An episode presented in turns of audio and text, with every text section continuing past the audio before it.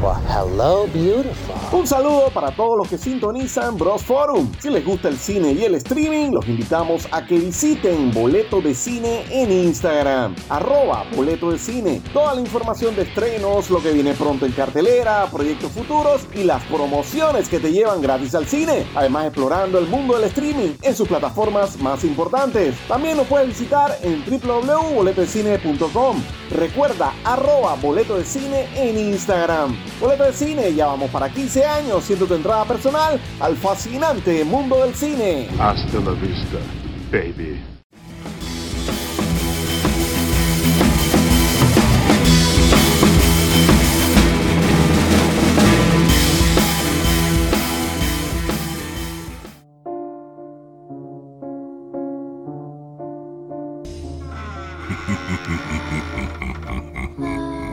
Bienvenidos a Bros Forum, hoy en una edición muy, muy especial, una edición de Semana Santa, una edición donde vamos a abordar un top 10 de las mejores leyendas urbanas del patio.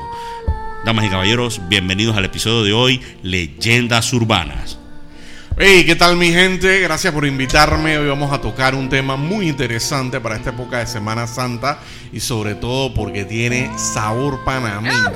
Las leyendas folclóricas de nuestro país, las narraciones panameñas, como usted lo quiera llamar, y como las leyendas urbanas, también podríamos decir. Así que usted póngale el título que usted quiera. Aquí vamos a explorar los mitos y leyendas panameños. Bueno, ya escucharon a nuestro experto, o sea, no es nada más guerra de la galaxia, no es nada más lucha libre, señores. Ya acaban de escuchar ni cine nada más, escucharon a nuestro experto Albert el experto residente aquí en Bro Forum, el Enforcer se expuesta en una asignación especial. Así que saludos al mismo Josh, al Brian Johnson de Bros Forum.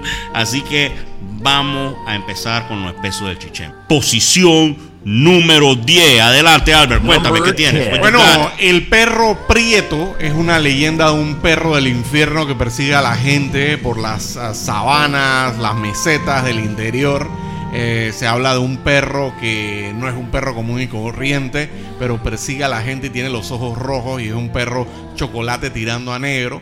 Eh, mucha gente habla de haber visto este perro en diversos lados y que pues tiene así una figura como del cancerbero, del perro del infierno. Sí, o sea, me suena bastante, bastante parecido. O sea, que gente que cuida las puertas, recuerda la puerta del inframundo, como se conoce, ¿no?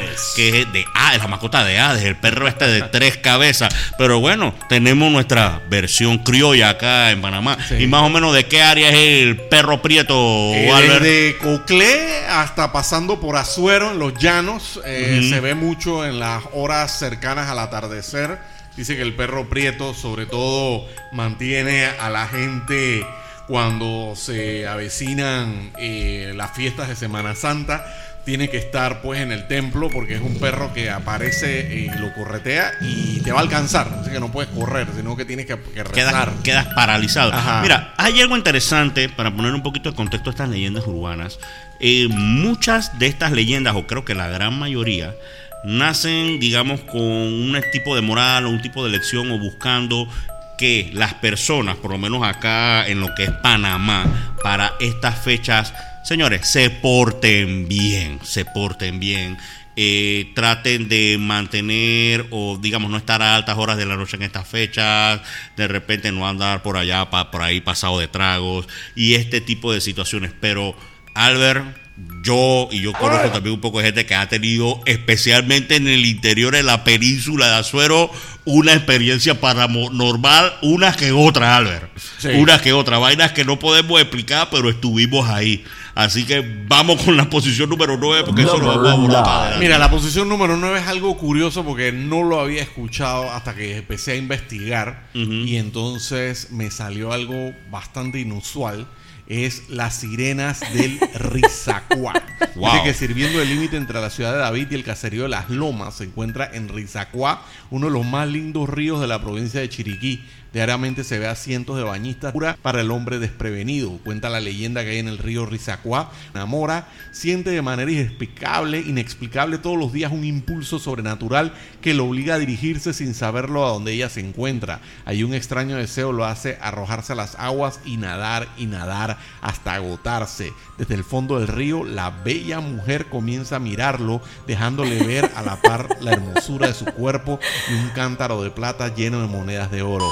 El nadador trata de alcanzar ambas cosas y con las últimas y pocas fuerzas que le quedan se sumerge hasta el fondo. La dama del Rizacuá se convierte en un monstruo entonces y lo lleva hacia una gran caverna en las profundidades del río y ambos desaparecen. ¿Es la sirena del Rizacuá o la dama del Rizacuá? La sirena del Rizacuá. Wow. Sí, como las sirenas de la mitología. ¿no? Es como la sirena de la mitología. Me, me comentaste que el Rizacuá es en Chiriquí, En ¿no? Chiriquí. Es en Chiriquí que tientan a lo que son los distintos nadadores, no solamente con belleza, Ajá. sino con dinero, Plata. con plata, con oro, para que, para, para que la gente se aviente, para que la gente se aviente con todo. Pero mira, esto es lo, básicamente lo que veníamos hablando, ¿no? Para estas fechas siempre la gente dice que evites estar en lo que son ríos porque pasan cosas extrañas, o sea, gente que se ahoga y demás, gente que nada bien. Pero yo a lo que es el agua, el mar, yo le tengo mucho respeto a lo que son los ríos y demás. Sí, sí. Pero ahora imagínate, conocía la leyenda esta de las Yo sirenas de lo aprendí hoy. Lo- y de verdad que se escucha bastante, bastante interesante, ¿no? Que Ajá. las, tú las ves debajo del agua, Sí, entonces la o sea, la ves- debajo del agua. Wow, wow. Así que bueno, ya saben, tienen que bañarse en el Rizacuá para ver si consiguen algo. Jueguen vivo con lo que ven en el Rizacuá, es lo que tienen que hacer. No se dejen engañar por esas gold diggers. Oye. Eh, saludo al, al pelado Josh ahí. Que Una asignación eh, especial. Está en una asignación especial. Es que le gusta ese tema de las gold diggers. Ajá. Posición número. 8. Number 8. Vamos con la posición número 8. Eh, la posición número 8, no sé si se acordarán de este caso, pero allá como en los años 80, previo a la invasión, los periódicos de ERSA, que eran propiedad de los militares, Estamos tirando la cédula. Ajá, estamos tirando la cédula. Empezaron a publicar sobre el hombre lobo de Penonomé, con fotos y todo. El hombre lobo de Penonomé acechaba a la gente por allá. Y ese fue un tema recurrente en ese periódico, en, la- en lo que era en ese tiempo la crítica, la República, se llamaba el otro, el otro periódico, y el hombre lobo de Penonomé, hasta incluso le sacaron una canción parodia de que el hombre lobo se parece a ti, y todo ese tipo de cosas, y el hombre lobo de Penonomé fue una leyenda urbana fuerte en los tiempos de los 80. ¿Y, y qué hacía el hombre lobo? Pero no me. se Lo que pasa que él tomaba y fotos. O lo eh, veías nada más deambulando Lo por veías ahí. deambulando por ahí, aullando. Mucha gente asegura que lo correteó eh, el hombre lobo de Penonomé y le dieron plana. Yo creo que es uno de los pocos monstruos en Panamá que ha tenido tiempo en periódico. Eh, Sí, sí, que ha Tiempo tenido, aire. pro- y tiempo aire, que ha tenido pro- protagonismo, como se dice. protagonismo, así Ey, que el hombre lobo de yo tengo buenos amigos que viven en Penonomé. Yo voy a pedirles a ellos que en la página de Bros Forum, en el Instagram, arroba bros-forum, háblenme un poquito, señor Jason Martínez y a su primo del hombre lobo de Penonomé, porque Sí. ellos deben conocer esa, e- esa leyenda. Penonomé, uno de los pueblos más bonitos acá en Panamá, y no sabía que tenían su propio hombre lobo. Sí, sí, sí, parece que el hombre lobo le gustaba Penonomé, le gustaban las penonomeñas y, ella- y dice que hasta gente lo aseguran que lo vieron en altas horas de la noche por el parque de Penonomé. Pero eso ahí yo no me meto, pero es, es algo que fue recurrente en los periódicos, lo que se conoce hoy como el Noriegato, publicaban noticias del hombre lobo de Penonomé. Obviamente era para, para distraer la atención de la gente de los problemas reales que estaban pasando. O mantener a la gente- o mantener a la gente en su casa, exacto. Cruzadas civilistas hacían y ponían el hombre lobo de Penonomé. O mantener a la gente en su casa una también, hemeroteca, si tienen acceso a una hemer- hemeroteca, búsquenla. busquen Pero bueno, señores, lo que sí es real es esto, Álvaro. Ajá. El hombre lobo de Penonomé tuvo su momento en los periódicos panameños. Sí. O sea, esto no es Sí, inventado. y fotos y Hay todo. fotos y todo. Así que busquen en internet y las hemerotecas. Hay país. lugares, en Escocia es el monstruo del lago Ness, acá es el hombre Acá es el hombre lobo. Es uno. Otro es es, uno. Yeti, otro Eh, el Otro es el Yeti. Este, ese es uno. Ese es uno. Porque yo sé que más adelante en el Ah, top 10. ahí. Yo, hay, hay una discusión, señores. Que aquí en Panamá estaba el original. El que está allá arriba es la copia. Pero eso lo vamos a ver más adelante en el top 10. Bueno, pues. Seguimos con la posición número 7. Number 7. Tenemos los Number fantasmas. Los fantasmas todos los pusimos en una sola categoría. Los fantasmas dicen el hombre aparecido. Hay una que se conoce como la pavita, la mujer empollerada, la niña encantada del salto del pilón. Así que hay de todo. El hombre aparecido tiene hasta una tamborera. eh, Parte de la idiosincrasia del pueblo, exacto. Tiene una tamborera. La pavita dice que era una niña, una que siempre la, una niña ya adolescente, una adolescente que le gustaba fumarse los, los colillas de cigarrillo. Entonces dice que le decían no hagas eso y ella a escondidas se fumaba hasta que el papá la sorprendió y ya estaba cansado y en un arranque de cólera la mató.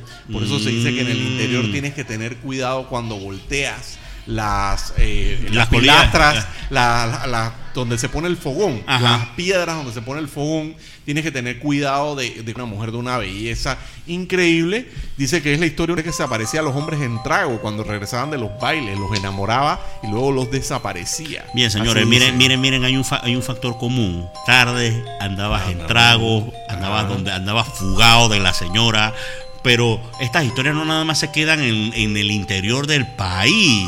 No. Albert, acá en la capital tenemos nuestras propias historias, ciertas leyendas urbanas, por lo menos tenemos a la famosa enfermera de Gamboa, Y la niña del pilón, que y vamos la, a y la niña del pilón también que vamos a hablar, pero en la enfermera de Gamboa, ahí ahora pasamos a la niña del pilón, cuenta la leyenda que en esta parte donde tú sigues en la carretera para ir a Gamboa, donde ya empieza lo que es el ferrocarril, hay una parada en la esquina, donde en altas horas de la noche espera una enfermera y cuenta la leyenda que muchos buceros la montan, ella va al final del autobús y posteriormente pide parada. Ajá. Pero cuando se asoma la gente a- o el bucero a ver que, que- que la persona que pedido la parada, no hay absolutamente nadie. La leyenda dice que en la época de la construcción del canal, eh, dos soldados norteamericanos le dieron el bote a esta enfermera, posteriormente asesinándola. Y ella sigue todavía en pena tratando de llegar a su destino. Ahora que hablas de enfermera y esto, en donde hay un famoso hotel por allá por el área de Colón, no vamos a dar cuñita gratis, pero un famoso hotel que fue un hospital. Saben cuál es. Antes, un hospital antes, dice que ahí hay muchas apariciones y sucesos extraños, objetos que se mueven y cosas por el estilo. Así que este, hay que también recordar que por la construcción del canal murió mucha gente y hubo también hospitales, todos hospitales militares que también eh, tuvieron su, su dosis también de historias extrañas y sucesos trágicos que contribuyeron a que haya mucho lugar embrujado en Panamá. Así que aquí está la niña del pilón. Bueno, cuéntanos, Albert, un poquito de la niña del pilón. Ahora que sí. cerca de un río en Guararé, una niña blanca de gran belleza, se dice guardaba los tesoros indígenas de manos de los españoles. Aquellos que se acercaban a sus dominios la veían con un peine de oro. A esta niña que se decía ahogaba, a quienes se enamoraban de ella se le llamaba la niña del pilón, pues la cascada y el agua donde estaba asemejaba a un pilón. Entonces esa es la leyenda que hay en torno a la niña de del pilón, un fantasma prácticamente que guardaba los tesoros indígenas de los españoles. Señores, yo también tengo una leyenda urbana y creo que todos los borrachos conductores se van a identificar o, o- o- o van a desconocer esto. Señores, en la esquina esta del Yap Yap, donde está la casa de Durán, cuenta la leyenda que hace muchísimos años, mira que estoy acá buscando acá la cuestión, hace muchísimos años, un eh, cruzaba una señora con dos niños que venía de la escuela, una, un- un- no sé si era la empleada o la mamá, y se dio un accidente muy feo donde atropellan a los dos niños y los dos niños fallecen. Cuenta la leyenda que en alta hora de la noche, pero siempre viniendo en Wimba, porque nunca puede ser sano, nunca te pasa nada. Viniendo con tu par de tragos en esa curva, son legendarios los frenazos que han dado la gente porque dicen que se les han aparecido los niños cruzando esa calle. Y, o sea, si tú observas lo que han pasado por esa avenida, el paso peatonal está en todo lo que es la curva. O sea, estamos hablando de ya, ya pasando, la, pasando la casa de Durán y cuenta la leyenda que han habido varios accidentes de varios frenazos de gente que afirma Albert, afirma que se le han aparecido los niños de frente y lo han tenido que chifiar y han dado su frenazo y se han pegado su tanganazo en el carro. Así que señores, no, las leyendas urbanas no nada más se dejan para el interior, hay fantasmas aquí también en la capital. Oh, sí, dice que en Plaza Edison Plaza Edison, eh, ahí eh, para la época de la, de la dictadura, también echaban muchos cadáveres. Ese era como el depositorio de los cadáveres, las fosas comunes. Como Que eso se llamaba. Lomapava, ¿eh? Lomalapava. Ahí también hay mucha actividad sensorial porque dice que almas en pena y demás por los lados de Plaza Edison se de casos de gente que cuando sale tarde del trabajo, porque hay unos ministerios, Ujú. en unas oficinas de los ministerios, dice que ven cosas en los estacionamientos. Entonces, mira, hablando de experiencias paranormales con fantasmas, eh, yo sé que el Cruz del Crisol, que yo sé que va a sintonizar este programa. El Cruz del Crisol, espérate, escucha, escucha esto, Albert. Mira, contexto, las tablas, carnavales. Tú sabes que generalmente tú consigues la casa del pueblo y mucha gente tiene dos casas, ¿no? Porque te prestan una casa que de repente la más espaciosa, lo que tiene un patio y demás, y ellos se quedan a veces, muchas veces en una casa más pequeña, ¿no? Entonces, saludo, un shout a los pelados del Crisol. Ese día fuimos toda la banda de Crisol, nos fuimos a carnavalear eh, ese año. Entonces estamos en esta casa que es básicamente la parte de adelante, que es una sala muy pequeña. Había un solo, había un solo cuarto que dormían las chicas del grupo y el resto era ponte un piso de este cemento básico y el patio. Tú llevabas tu sleeping bag y tu colchoneta y tu. Albert, la segunda noche, la noche del sábado, la noche del sábado, no la segunda noche, la noche del sábado. Yo recuerdo que vinimos del PH, ya gratis. Estamos en nuestro sleeping bag. Entonces tú sabes que para dar al patio hay una sola puerta, tú sabes que esa, y ese pasillo va a quedar la sala. demás. Yo hasta el sol de hoy, yo digo que yo vi la silueta de una mujer parada allí, viéndonos a todos dormir. Yo me quería mover, porque yo pensaba que alguien se había metido a la casa. Que a veces se da esas cuestiones en carnavales, que la gente se mete en la casa a robar.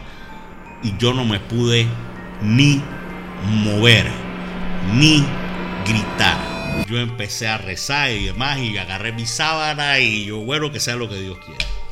Al día siguiente, cuando estamos desayunando, el pasiero Ariel, saludo Ariel, que estaba al lado mío, me dice y que, James, ¿viste a la bruja, a, la bruja ayer? Que no salió. Yo dije, monstruo, yo estaba tratando de llamarte y no, no, no- no me salían las palabras. La señora que era dueña de la casa y que, ay chicos, la que a ustedes les salió fue la de el fantasma. Es que atrás del patio donde ustedes están hay un cementerio. Y ella siempre, milagro, no le jaló los pies a ninguno de ustedes allá. Entonces es parte de esa idiosincrasia y las leyendas. Y parece que sí, efectivamente salen fantasmas allá. Saluda a la gente de la tabla de los santos. Y esa es mi experiencia paranormal. Yo estoy seguro de lo que yo vi. Yo vi la silueta, porque yo hablé con la señora, la silueta de una mujer de pelo largo y traje en la puerta de esa casa. Así, Así que que, los fantasmas tuve mi encuentro. Así que así mismo en lo malapava Ajá. que habla la gente que ve cosas, en el Ajá. interior que ve cosas, yo no descarto nada de eso. No descarto nada de eso. Bueno, vamos con la posición número 6, pues. Number six. Number 6. Tenemos a Chuso. Albert, yo creo que a el primer monstruo internacional que conocimos aquí en Centroamérica, eh, te dejo que lo presentes. Famoso en Código 4, en Rojo Vivo. Primer impacto, dedicaban por lo menos 10 minutos a este hasta CNN en español. Hasta CNN en español. Cuéntanos un poquito de quién estamos Bueno, el hablando. chupacabras, chupacabras que se inició en Puerto Rico y México, pero en al 2018 se publican noticias eso, de la comunidad de Guavas, debajo de Antón, provincia de Coclé, que estaba alarmada y preocupada, ya que temen que el chupacabras esté matando los animales. Los ataques también se dieron en 2014 en comunidad, una comunidad muy cercana. Y es lo mismo, gallinas muertas chupadas de sangre, nadie oyó nada, ni siquiera los perros. Desde el 2017 ya se dieron reportes en ganado atacado de forma similar también en la provincia de Coclé, aunque se reportaron también casos en la provincia de Chiriquí, así que el chupacabras también visitó Panamá. Chupacabra iba bajando como todo el cono norte y yo creo que fue el primer monstruo fron- fronterizo que conocimos. O sea, como dijimos, eh, conocido en primer impacto al Rojo Vivo, Código 4, cuña gratis a todos estos programas acá en Broforum, pero es parte de la historia. Y recuerdan el aspecto del chupacabra, Albert, ¿te acuerdas los primeros sketches? Que sin Sí, manos sí, sí. cortitas, que sí tenía como una una película cuestión- que filmaron en Panamá, una un- B-movie. Una B-movie del chupacabras, que si los ojos rojos y demás, y siempre aparecían, la mayoría eran pollos, Albert, generalmente, pero decía Pollo. que también habían venado, así como chupados y, No, y vainas, vacas y también. vacas también. Experimento fallido de los gringos o un extraterrestre. También la gente cree que era uno, pero podían ser varios. Nadie sabe con certeza, pero su leyenda creo que eran varios. Puerto Rico. Yo creo que eran varios. Eh, lo más seguro que eran varios. Así que podría ser, qué sé yo. Pero cuéntanos algo. extraterrestre. ¿Qué es lo más aterrizado? Porque habían varias teorías. Una era que era un experimento que se le había escapado a la NASA y eso lo hablaron. Ya salió de Área duro. 51. Que había salido de Área 51. Se escapó. Y que se escapó y demás. Y mucha gente decía y que no, que la NASA va a tener que dar ciertas declaraciones acerca de lo que está pasando y vaina. Porque acuérdate que el chupacabra baja como de esa área de Arizona, Las Vegas, viene Ajá. bajando a México, pasa por todo Centroamérica, hizo Hizo un tour, tour. pero para en Panamá. Él no, él no cruza para Colombia, él, pa- él paró en Panamá. Ey, yo recuerdo el noticiero, era mínimo 10 minutos dedicados al No, chupacabra. no, y también en un noticiero de Puerto Rico intentaron atraparlo ¿Ah, con sí? sensores y toda cosa. Chuleta. Pero no pudieron atraparlo. Ey, y, cru- y cruzó el agua y todo, porque o sea. Puerto Rico es Sí, la sí, isla de. Puerto Rico. Pero el chupacabra yo creo que más que infundir terror y demás, eh, era algo como curioso, era como más algo extraterrestre. porque tomó ese tono, porque antes la gente era como terror y que ve acá, no sé qué es. Pero después cuando empezaron a involucrar así que ya, es una vaina extra- extraterrestre, nos invadieron y vaina que no sé qué. Pero sí, el chupacabra ocupó varios titulares Sí. internacionalmente. No, no, y nacionalmente Y también. nacionalmente también, nacionalmente también. Así que- Posición número, ¿cuál cuál vamos ahora? La número 5, En ¿no? la posición número 5. Estamos entrando en el top 5, papá, en el top 5. Number 5. Ya Cuéntame. empezamos con lo que es material bélico en lo que se trata de leyendas urbanas, las brujas. Las Ay, ay, brujas ay. es la posición número 5. ¿Qué se puede decir de las brujas? Mira que en Panamá la, todo lo que tiene que ver con el, el, pues la mitología de las brujas data de hace mucho tiempo. Por ejemplo, dice que Brujas, así se llama un corregimiento del distrito de Chimán, en la provincia de Panamá. Antiguamente el pueblo se llamaba Plaza Mercedes, pero cuenta la leyenda que un sacerdote intentó oficiar una misa y fue perturbado por brujas. El sacerdote al huir del pueblo lo maldijo, sentenciando que debía llamarse Brujas. La Mesa de Veraguas era una población atestada de brujas hasta que en el siglo XVIII se introdujo la devoción al Señor de los Milagros, proveniente del Perú, lo cual alejó a estos seres, aunque no del todo. Grandes hechiceros se dice que provienen del Darién. O sea, hay un Mm, rofeo wow. que dice, no te metas conmigo porque soy darienita. Eso Todo quiere eso. decir que te hace hechicería, así brujería. Así, Pero, sí. pero mira, la- lo que son las brujas en la península de Azores, que es lo que yo he podido, digamos, experimentar y vivir, fa- forma parte de la idi- idiosincrasia de lo que son los pueblos. De hecho, el equipo de Herrera, La bruja. eh, la- le dicen, pa- pa- las brujas es parte de lo que es la, la tradición de ellos. Pero, señores, en todos estos pueblos siempre hay conocimiento de personas que practican estas cuestiones de espiritistas y demás y que son Brujería. brujerías y que también se aparecen en las noches y demás y que en algún bar, en alguna cantina, que es lo que hay en el Ajá. interior en altas horas de la noche, repente que sale la señora a tomarse su trago y demás, no le faltes el respeto, no te quieras pasar de vivo, porque las señoras te pueden, las señoras te pueden hacer alguna brujería, tirarte alguna maldición, Exacto. que quedas caminando chueco o te cae la mala, como dicen allá Ajá. también en el interior, ¿no? Así Pero las es. brujas faltan, forman parte no solamente de la idiosincrasia aquí en Panamá como No, tal, mundialmente. mundialmente, mundialmente. La cultura naciones. latinoamericana, mira ahí tenemos en el Chavo la bruja del 71. La inmortal, la eterna bruja del Angelina 71. Fernández. Así que ahí está la bruja del 71. Se quería levantar a A don Ramón, que don Ramón nada de nada. Nada, de nada, no captaba, no captaba No, no la captaba, onda. no captaba, no quería captar, pero Así bueno. que bueno, vamos con material. Pero sí, las brujas siempre han sido algo del folclore de Panamá. Creo que eh, va- vale la pena decir algo del folclore del folclore panameño, no solamente Sí. del folclore panameño, sino latinoamericano. Por lo menos correcto. en Latinoamérica, yo pienso a veces que en Latinoamérica lo que son las, la- las historias tienen como un poquito más de colorido. Ajá. Porque a pesar, no es terror puro, tienen como una moral. O sea, yo sé que ahora vamos a ver eso en los personajes que tú tienes más adelante, en el top Adelante. 5. Correcto. Pero como quisimos hacer en Sí, porque en el concepto- anglosajón, anglosajón ya tiran al Wiccan, ya le llaman las Wiccan, Ajá. las Wicca, que proviene, por supuesto, de, de Inglaterra y Escocia, donde estaban los druidas.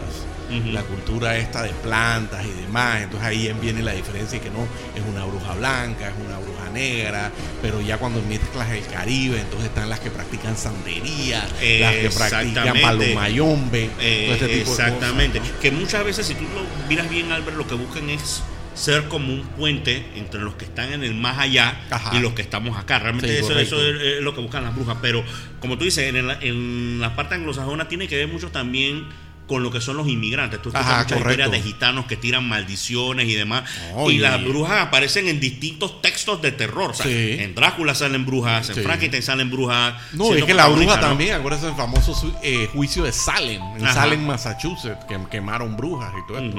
Así que ahí tienen, o sea, es algo recurrente, pero aquí en Panamá eh, más bien agarramos todo esto de la mitología, de que andan en escobas, y tú ves en los juegos de béisbol de Herrera con escobas y demás, Pero- y todo este tipo de cosas. Pero ¿no? mira lo que tú me acabas de decir, que en, en y, demás cuestiones. Sí, sí. Y señores, ha- hay que decirlo como es, también. también. acá en, en Latinoamérica, Panamá, Ajá. hay prácticas espiritistas y lo fácil Sí. nosotros es decirle son, no va acá. Lo que pasa es que ella es una bruja de, de gente que incluso lee cartas y demás y te dice No, lo que te va a pasar en el futuro. santería. La santería y demás, eso es parte, parte de la cultura latinoamericana. Sí, todo eso entra. Además que en Latinoamérica nos hemos mezclado con tantas culturas. Por ejemplo, en Cuba, que hay mucha santería, es otro tipo eh, de, pues, de, se puede decir brujería o otro tipo de religión, si lo quiero mencionar así, otro tipo de cultura, que al igual que de repente tú te vas a Colombia o te vas al Perú, donde ya entra la cultura de lo las cosas incaicas, ese tipo de cosas, y en México también obviamente la influencia de los aztecas, de los mayas. Exactamente. Y que- y, y- y lo que me llama la atención, Albert, siempre hay como un elemento de fe. Sí, hay un elemento. Hay un elemento de fe importante y gente que cree en estas cuestiones y respeta. Ajá. O sea, no es que eh, adoran esa práctica y todo lo demás necesariamente, pero respetan y creen de que esas cuestiones pueden pasar. Sincretismo también, hay mucho sincretismo entre religiones. Sabemos que ahora por la Semana Santa también, eh, también hay mucho efervescencia de brujería y demás. Así que bueno, vámonos con la posición número 4, Number 4. Number four. la silampa. La Ay, ay, ay. Aquí era donde yo quería llegar y Broforum va a ser una revelación apoteósica, señores. Que la silampa fue primero que Slenderman. Ahí lo tienen. No lo digo yo, lo dice el experto. Miren. O sea, tú has visto en el Lenderman en películas y demás. Saludos a, a mis amigas del grupo Jeepers Creepers. Jeepers Creepers. Jeepers Creepers, señores. Primero fue la Silampa. Cuéntanos de la Silampa. La silampa es un chorro en, la, en Ok. Chiriquí, que se llama la silampa. La silampa es un ser legendario aquí de Panamá.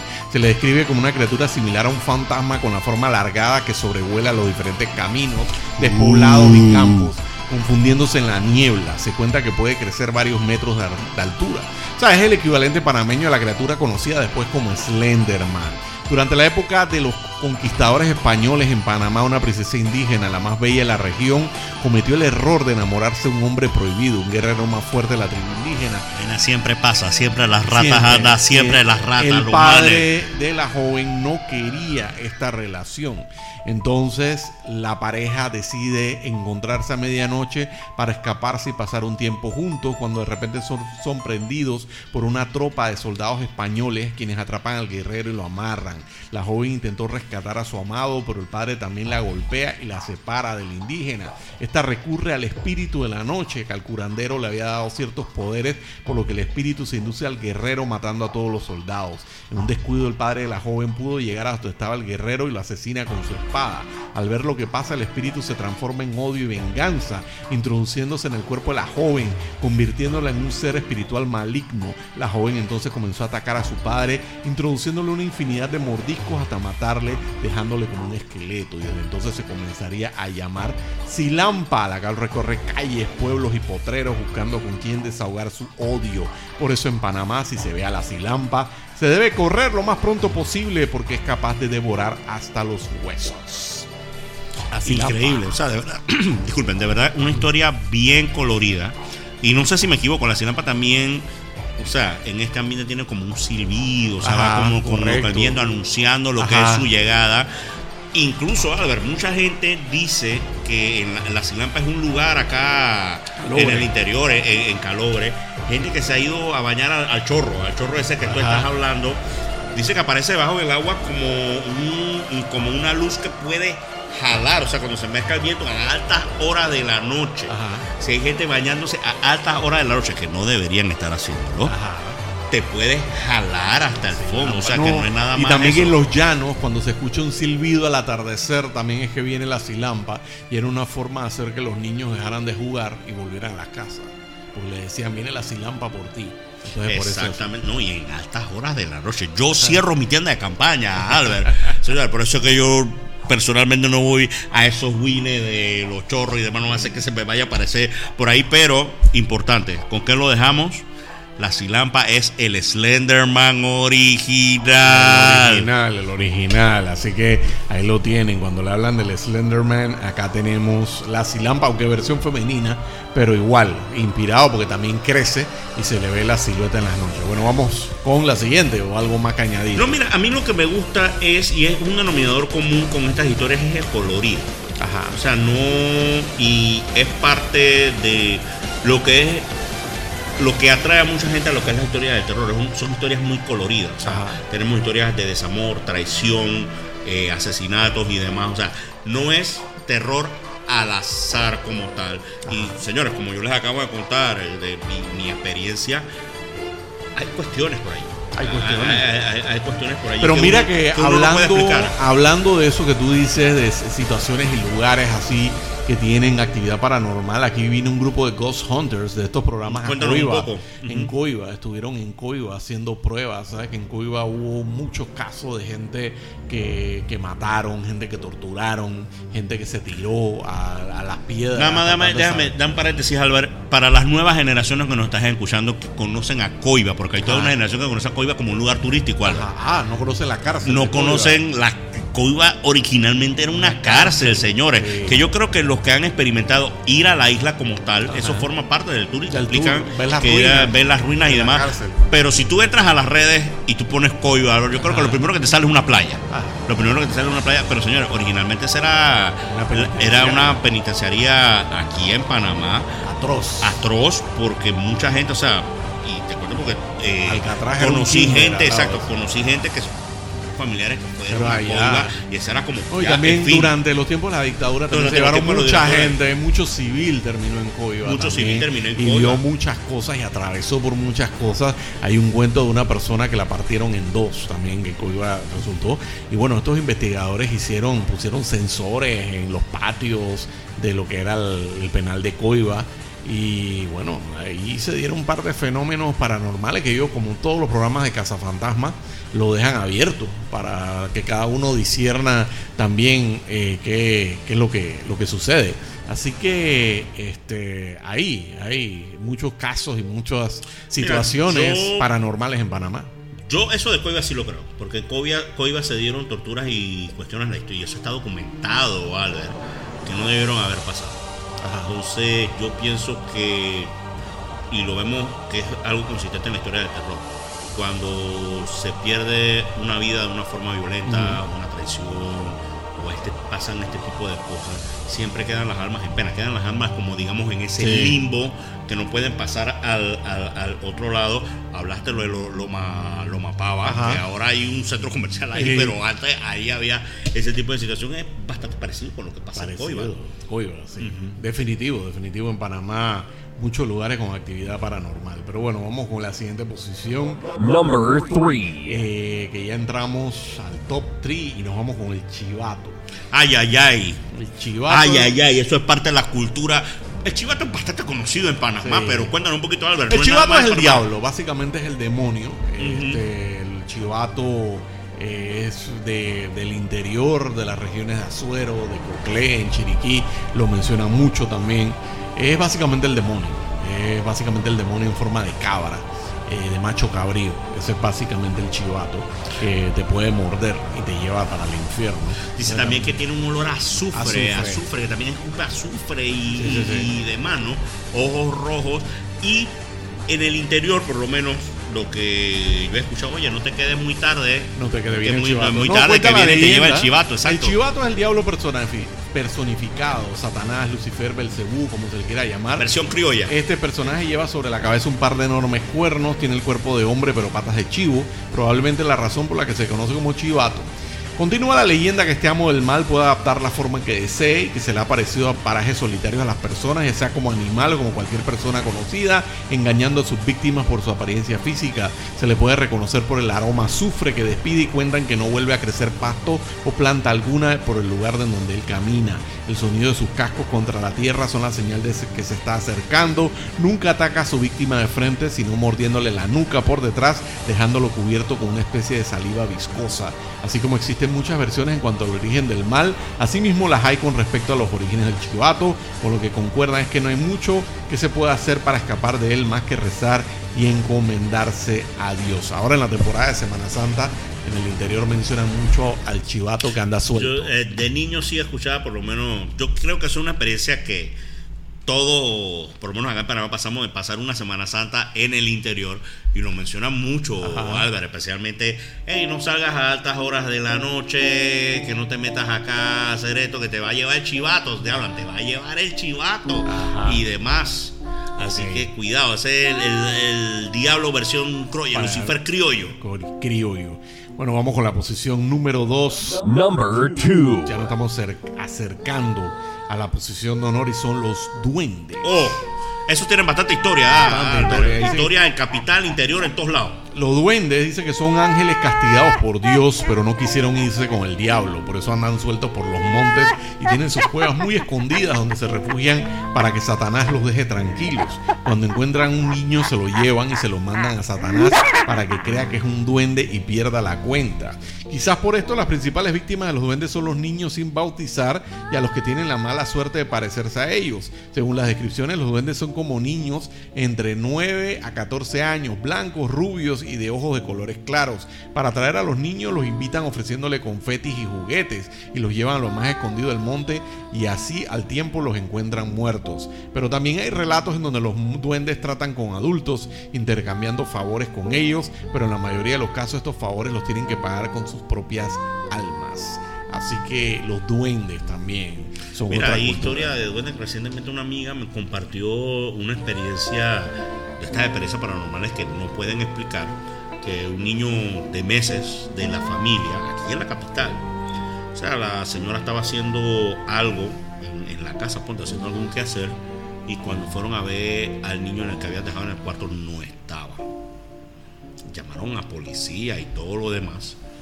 Y horas después, el niño aparece en el cuarto que ya habían revisado. Entonces ellos son de la creencia de que efectivamente los duendes se lo habían llevado. Ellos sí me, me comentaron que la particularidad es que a los duendes tampoco les gustan las cochinadas. Ah, correcto. Que a los duendes son no les gustan los- Por eso dice que cuando hay un duende hay que orinar. O hacer algo, tirar Ah, algo. o tirar algo. Ajá, Entonces dice que a lo mejor lo que pasó fue que el niño o el bebé se hizo pupú o Y se orinó y ellos lo devolvieron. Pero sí que, eh, mira tú que exactamente a los, a los duendes son muy limpios, no les gustan lo que son las cochinadas, entonces Ajá. que es como siempre como que escupir, orinar Ajá. o hacer algún tipo de, de, de cochinada para alejar a los Alejar a duendes. los duendes. Y sí, eh, eso es universal, árbol. Desde Ajá. que yo tengo uso de razón, siempre te dice que ven acá, no andes por el monte solo, que no sé qué, que te van a llevar los duendes. Sí, dice, dice cuando el niño empieza a hablar del amiguito secreto o empieza a hablar de que tiene un amiguito imaginario, Ajá. es un duende. Es un duende. Está hablando con O sea, un yo tenía un amigo imaginario, Álvaro, déjame confesarlo. Pero no recuerdo que haya sido un duende, pero mucha gente dice eso. O sea, Ajá. tú de niño de repente no tienes como mucho uso de razón, pero sí, yo tenía un amigo menor, pero sí he escuchado eso también, que Ajá. dicen que es un duende que está interactuando con el niño y demás. Ok, ok.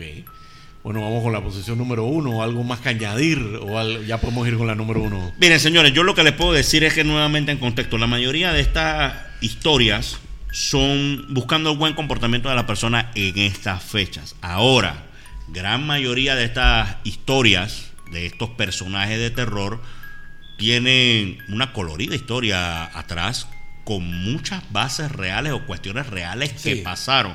Yo lo que les puedo decir, señores, que también échenme cuenta de la bruja y todo lo demás hay que respetar y ser abierto a creer que hay cosas que uno no puede explicar. Así es. Así que vamos con la posición número uno. ¿no? Number one. Number La one. Tuli, Tuli Vieja. El nombre ay, ay. Tuli Vieja tiene su origen en el Tule. En las lenguas mesoamericanas se refieren a especies de juncos o bejucos. Dicho bejuco constituía en la tradición oral una defensa contra un monstruo llamado en el mito Bribri Itzo, un ser de inframundo, cuya historia sería una adaptación de la tradición oral española de la Llorona. La versión nave Buglet denomina a este mismo personaje la Tepesa. Cuenta esta versión que un español enamoró y embarazó a una indígena.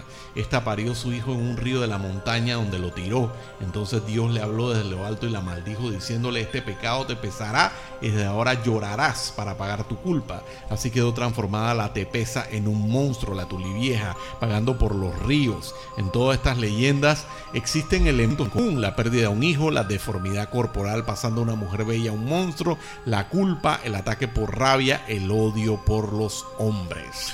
Y ha tenido varias apariciones en el cine, por lo menos la, la la historia leyenda que yo, la, leyenda que yo conozco, a ver, que lo, que lo comentábamos en preproducción, era, ¿te acuerdas que hay varios factores en común? Que es seducida por un hombre, Ajá. pero ella ya tenía a sus, a sus hijos. Ah, correcto. Ella tenía a sus hijos y si viene... Y por la seducción, Por, la seducción ella el se río distrae, el río se crece y se y, lo- y se, y lleva a los niños, ¿no? Ajá. Entonces ella pasa pagando en pena, un alma en tratando, pena. tratando de un alma en pena, tratando de buscar a los niños. Por eso es que siempre de niño te dicen de que "Ey, ten cuidado, no andes por el río, que no sé qué, que te va a llevar la tuli vieja. Ajá. La Llorona, la leyenda la Llorona con una película. Y también estuvo una que fue producida por Guillermo del Toro y dirigida por Andy Muchetti, que es Mamá, que también se basa en la leyenda de la Llorona, pero tiene elementos que ellos le pusieron, ¿no? Pero, pero bueno, este, hay, hay mucho de esto en la- todas las culturas, especialmente en México, pero aquí en Panamá también está la Tuli Vieja, que pues eh, también es parte de nuestra idiosincrasia, de nuestra cultura y forma parte del folclore panameño, yo diría, y por eso es la posición número uno, quizás es de las más Yo populares. creo que es uno de los personajes más conocidos y yo, su leyenda pasa fronteras. O sea, Ajá. a mí, yo creciendo, la Tuli Vieja me pareció una leyenda tan local. O sea, de Panamá. Posteriormente, eh, con otros nombres y demás, entendí que es algo parte de Latinoamérica como tal. Hay, hay, hay varias versiones. Eh, la que yo me había más escuchado es la que, la que te había comentado, ¿no? Que es seducida, pero ya ella tenía sus Sí, hijos. correcto. Y sus hijos se lo lleva a la, la cabeza de agua. Entonces, incluso, mucha gente habla de un niño, mucha gente habla de una Dos parejita de, niños. de- de dos niños que ella permanentemente los está buscando. Mi hijo, mi hijo, mi Ajá. hijo. Y que se te aparece en la noche preguntando por el niño. Ajá. Así que sí, una posición, mejor posición, posición número uno, yo creo que es Undisputed. No creo que nadie nos vaya a discutir que esa sea la posición número uno, el personaje número uno. Eh, por ahí yo sé que como en todos estos top que nosotros hacemos, va a haber alguien diciendo que te faltó. Ajá. Pero yo veo duro que nos haya faltado alguno. Sí, cubrimos bastante. Exacto. Son personajes. Yo sé que la gente me va a decir, ¿dónde dejaste la casa embrujada de Chorrera? Eso es un lugar, eso no es que es un personaje como tal.